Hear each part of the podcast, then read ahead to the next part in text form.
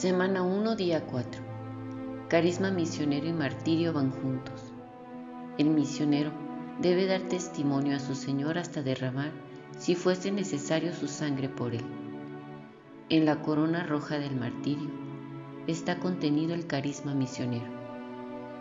Le fue otorgado no de manera ordinaria, sino de una aparición divina, una particularidad que arroja luz sobre la vida y obra de San Maximiliano Kolbe.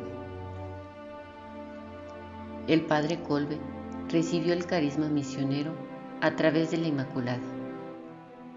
Terminados los estudios elementales, Francisco se matriculó en la Escuela Comercial Superior, ya que los rusos cerraron la mayor parte de las escuelas, dejando únicamente unas pocas y caras. Todo aquel que pretendía continuar con sus estudios no tenía otra opción que ir a la escuela comercial.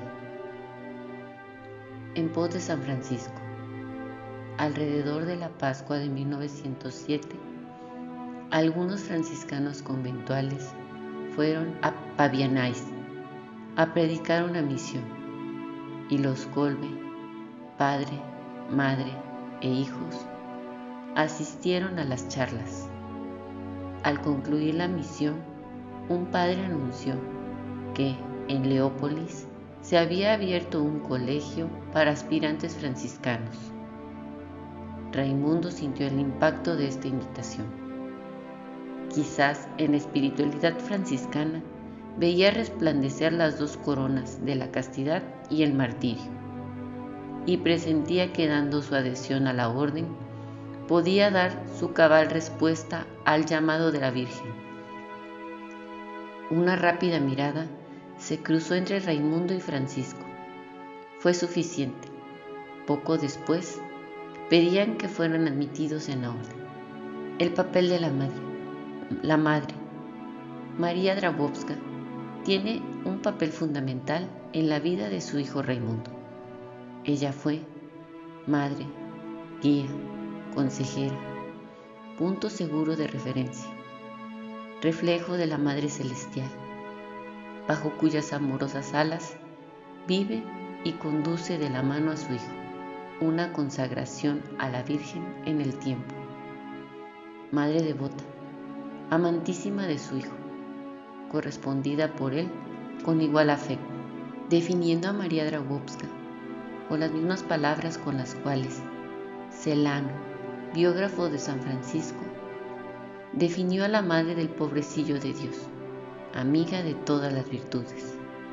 María Drabowska nació el 25 de febrero de 1870 de Francisco Drabowska y Ana Klinika.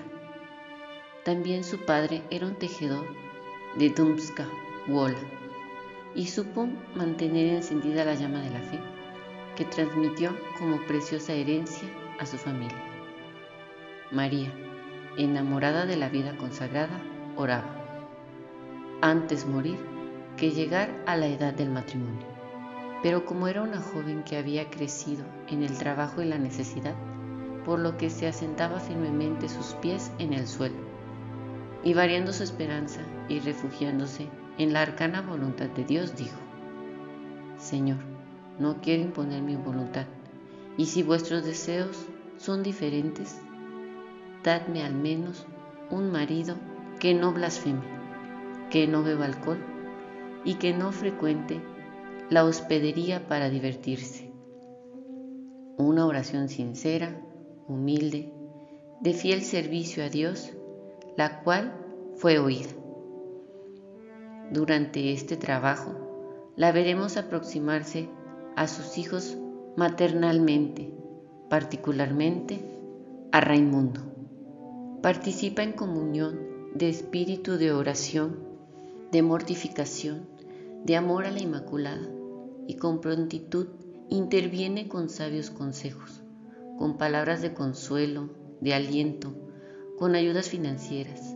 También ella, instrumento dócil y obediente. La madre se retiró entre las hermanas benedictinas y después, definitivamente y con el consentimiento de su marido, entre las hermanas felicianas, terciarias franciscanas, llamadas así por su santo patrón, San Feliz de Cantalicio.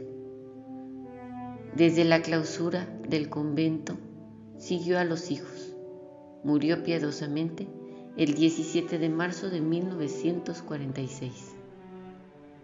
Hoy podemos contemplar a María Dragowska en la luz de las madres heroicas de hijos heroicos, al lado de Margarita, madre de San Juan Bosco, Santa Mónica, de San Agustín, la señora Pica, madre de San Francisco, la señora Hortelana, madre de Santa Clara, y de tantas otras humildes madres que participaron en la misión y en el destino de sus hijos.